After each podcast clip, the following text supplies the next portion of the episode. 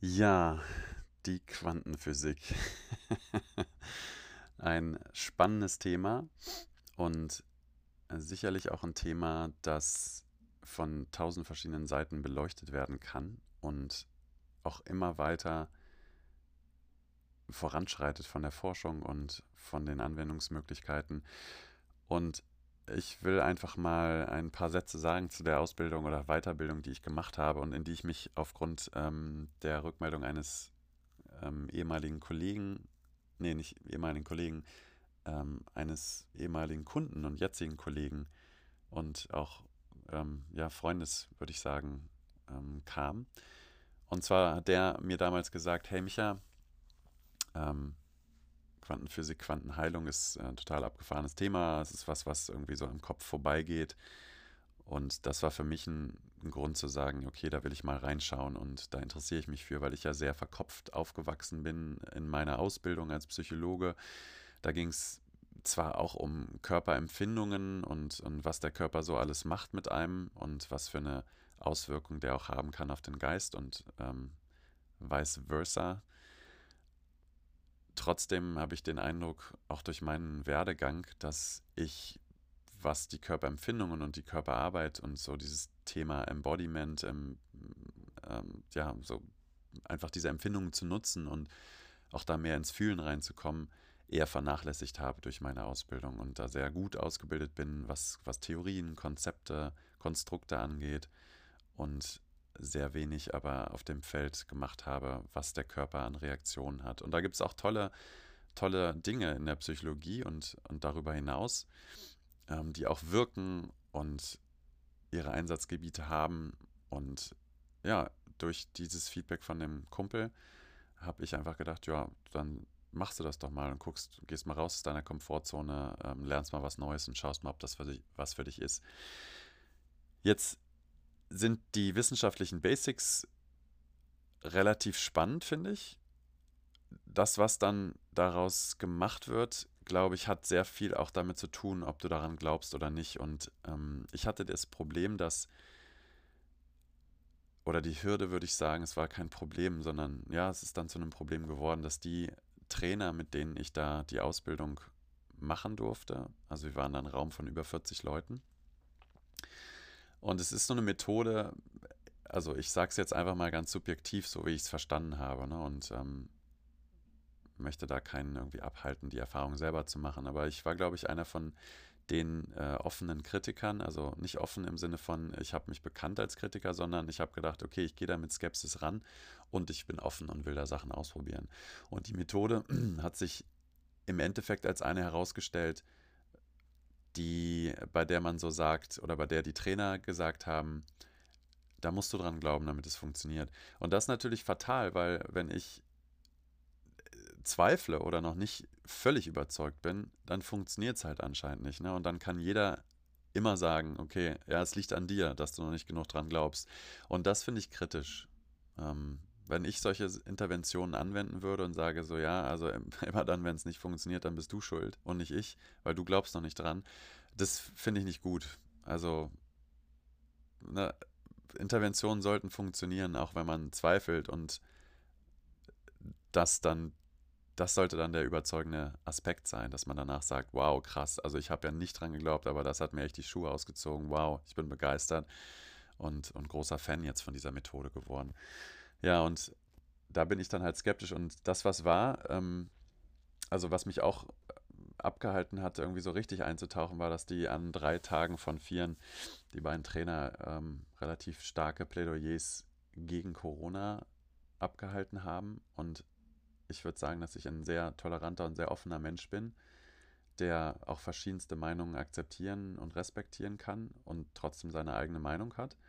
Und das, was da halt verlautbart wurde, war für mich so stark, dass es mich echt sehr beeinflusst und beeinträchtigt hat, richtig reinzugehen in die Übungen, weil ich halt gegen die Person dann auch Ressentiments hatte und dachte so, Mann, ey, warum macht ihr das Ding denn jetzt irgendwie so, wieso dockt ihr das dann jetzt an Corona an und ähm, Welt verbessern und ähm, die Spaltung irgendwie aufheben mit eurer, mit eurer Methode, wenn es doch gar nicht darum geht, sondern es geht doch um, um Heilung, um, Dinge zu verbessern. Und naja, das hat mich auf jeden Fall sehr zurückgeworfen. Was ich aber toll fand, war die Einstellung, wieder Kind zu sein und verspielt an diese Methode ranzugehen, ähm, die Fantasie anzukurbeln, ähm, erfinderisch zu sein, mit vollem Eifer dabei zu sein, mit voller, mit voller Passion, mit voller Leidenschaft dabei zu sein. Ähm, es war so ein, so, ein, so ein schöner Satz, der die ganzen Tage begleitet hat. Es darf auch leicht gehen.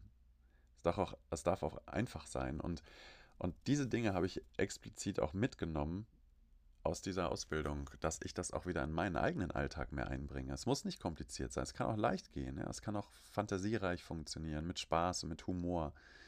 Und ja, mir fiel die Anwendung leicht, nämlich mich so als vier- bis sechsjähriges Kind zu sehen und dann sehr fantasievoll diese eigenen Formate dann auszuführen. Und anscheinend hatte ich auch eine Wirkung, weil die ähm, Übungsklienten, die da bei mir waren, die haben Dinge gespürt, die haben Verbesserungen gespürt. Ich habe danach leider immer nur sagen äh, können, ja, ich habe keine Ahnung, was da passiert ist und wie ich es gemacht habe. Ähm, ich war einfach so Kind und habe es laufen lassen. Ähm, ja, und als äh, wenn ich diese Anwendung bekommen habe, ist bei mir leider nichts passiert. Also zumindest nicht merkbar. Das muss ja nicht heißen, dass nicht was passiert ist. Ähm, es war aber nie so, dass ich jetzt irgendwie geheilt von irgendwelchen großen Leiden oder Problemen da rausgegangen sind. Und ähm, ein bisschen zynisch gesagt, ich weiß ja, woran es gelegen hat. Ich habe nicht dran geglaubt, nicht 100% wahrscheinlich, oder habe gedacht, naja, da schauen wir mal. Und das war natürlich dann nicht so der Burner und die Hilfe anscheinend.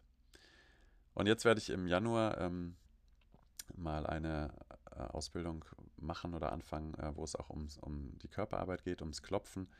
Und das macht ein Mann, der sehr wissenschaftlich unterwegs ist, sehr viel Humor hat und auf Pragmatizis, Pragmatizismus, Pragmatismus, Pragmatismus viel Wert liegt und sagt, ähm, wir nutzen das, was funktioniert und das soll aber auch erwiesen sein und nachweisbar sein. Und da freue ich mich extrem drauf, da auch wieder, ja, auch gerade im Feld von emotionaler Arbeit auch viel lernen zu dürfen und zu schauen, was da alles noch zu holen ist und zu, zu wissen, was es zu wissen gibt. Guten Morgen again. Ähm, jetzt sind wir im Flow hier. Ja, ich ähm, werde mal gar nicht so auf deine letzte Nachricht eingehen oder noch nicht, sondern das dann auf die nächste Folge verschieben. Ähm, ich wollte einfach mal wieder erzählen, hm, was so los ist bei mir und ja, was, was mich umtreibt und was, was lebendig ist. Bei mir ist gerade äh, sehr viel Arbeit am Start und das liegt mit Sicherheit auch daran, dass gerade wieder ähm, ja, Mitarbeiterbefragungen in größeren Unternehmen stattfinden, die ausgewertet werden wollen, ähm, zu den Coachings kommen, wo Führungskräfte beispielsweise auch ja, so ein bisschen Anleitung oder Tipps brauchen oder Unterstützung brauchen, sich in den Gebieten zu verändern, in denen sie sich verändern wollen, meistens auch müssen, laut ihrer Chefs und Chefinnen. Und ähm, ja, wo auch Teams dranhängen, die vielleicht nicht so gut funktionieren und wo ja die Verbundenheit fehlt, der Teamspirit fehlt, die Motivation fehlt, wo vielleicht auch eher so dieses, diese Haltung da ist, ja, dann macht mal, liebe Chefs, wir, wir gucken mal, was wir davon konsumieren und was nicht. Und ja, Budgets wollen ausgegeben werden jetzt am Ende des Jahres. Das ist äh, häufig der Fall, dass da noch Budgets ausgegeben werden, damit sie auch nächstes Jahr dann wieder ausgegeben werden können und zur Verfügung stehen. Und das ist auf der einen Seite schön, ich, ich mag das auch. Und auf der anderen Seite halte ich mir den Dezember auch gerne etwas frei, weil ich das auch als Erholungszeit brauche, um nicht völlig gestresst in die Weihnachtsferien zu gehen. Es geht ja vielen so, die dann sagen, oh, ich bin so froh, wenn Weihnachten ist. Dann gibt es endlich mal wieder ein bisschen Pause und dann aber die gesamten Feiertage dafür nutzen müssen oder brauchen, um runterzukommen. Und ja, das, das ist nicht meins. Ich will das gerne vorher haben und ja, genügsam entspannt auch in den Jahreswechsel reingehen, weil für mich gerade auch diese Zeit zwischen den Jahren eine extrem große Reflexionsqualität hat, wo ich runtergekommen bin, wo ich weiß, dass niemand da jetzt noch anruft oder große E-Mails schreibt, sondern dass da wirklich auch die, die Uhr ein bisschen stehen bleibt und die Welt auch ein bisschen zur Ruhe gekommen ist. Und ähm, deswegen will ich da auch sehr, sehr entspannt und locker reingehen. Ähm, dann steht bei mir ein Umzug an. Ähm, ich ziehe hoffentlich dann bald in eine größere Wohnung, eine drei bis vier Zimmer Wohnung, ähm, wo auch die Kiddies mehr Platz haben. Und ja, bin da schon gespannt drauf, was da auf mich wartet und wo das dann stattfindet. Und ähm, wäre ich jetzt in der, in der Quantenphysik, in der Quantenheilung wieder unterwegs, würde ich jetzt ähm, das kosmische Maklerteam nochmal anpingen und darum bitten, dass die sich mal drum kümmern. ich habe da echt wenig, wenig äh, Lust auf so Wohnungssuche. Also für irgendwen, der hier in Bonn wohnt und gerade die Podcast-Folge hört und es ist noch nicht irgendwie Januar oder so, der darf sich gerne bei mir melden. Ähm, und äh, dann schicke ich mal die, die Rand, die Eckdaten rum.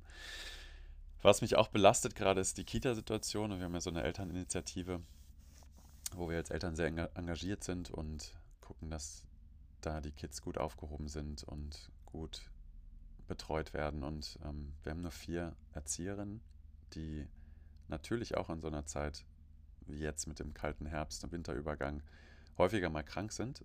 Gerade auch wenn die Kids Krankheiten anschleppen, da sind die Erzieherinnen zwar immuner, glaube ich, als die Eltern, die Einzelnen, aber ja, trotzdem nicht gefeit vor jeglichen Kinderkrankheiten.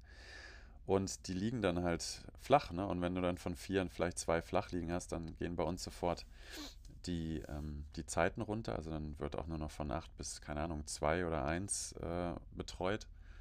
Und ja, manchmal auch die Kita dann am Morgen äh, dicht gemacht. Oder dann kriegen wir am Abend in der WhatsApp-Gruppe eine, eine, Mail oder eine Nachricht, dass äh, ab morgen die Kita zu ist und dann stehst du da und darfst überlegen, ähm, was du machst. Ne? Und darfst dann vielleicht mal einen Workshop absagen oder Zeiten umschichten oder ja, gucken, dass andere Eltern übernehmen und ähm, sich die Kinder hin und her schieben. Und das natürlich so mit, mit Betriebskitas gar nicht so das Problem. Da funktioniert sowas immer relativ gut, ähm, weil andere Kitas dann kommen und übernehmen oder ähm, ja, sich die Erzieherinnen, die Erzieher untereinander dann auch äh, aushelfen können. Das ist bei unserer kleinen Eltern Elterninitiative leider nicht mehr so. Das heißt, wenn jetzt hier äh, auch, auch sehr unwahrscheinlich, aber wer weiß, ähm, in Bonn Erzieher oder Erzieherinnen zuhören, ähm, wir suchen bitte auch da dann äh, Kontakt gerne an mich. Und ich habe, ähm, das ist auch so ein Tipp für, für Lehrer und Lehrerinnen, die jetzt zuhören mögen. Ähm, ich hatte mit meiner lieben Freundin und Kollegin Gina Schöler, der Glücksministerin, die letzte Woche eine ganz tolle Workshop-Woche zum Thema Connect, äh, so heißt der Workshop. Und da geht es ganz viel um positive Psychologie oder was heißt ganz viel nur um positive Psychologie und um die Themen ja, zum Beispiel rund um Dankbarkeit und Wertschätzung, um Stärken und Talente, um Haltung, um Werte, um Mut, um Risiko, um Fehlertoleranz, Verbundenheit, soziales Netzwerk und so weiter und so fort. Die ganzen super schönen Themen, die es da in der positiven Psychologie gibt. Und wir haben da vier Tage hintereinander gewuppt und das war natürlich wahnsinnig anstrengend und trotzdem so, dass ich am Ende des Tages immer mit mehr Energie rausgekommen bin, als ich reingegangen bin. Und ich gehe da schon mit sehr hoher Energie rein. Und das lag unter anderem auch natürlich wie, wie immer an den Themen, die sehr inspirierend sein können. Auch dadurch, dass die Teilnehmer und Teilnehmerinnen da ja oft sehr erfahrene Leute sind, ähm, die selber in der Pädagogik tätig sind, die wissen, wie man ausbildet und, und erzieht im, im besten Sinne des Wortes.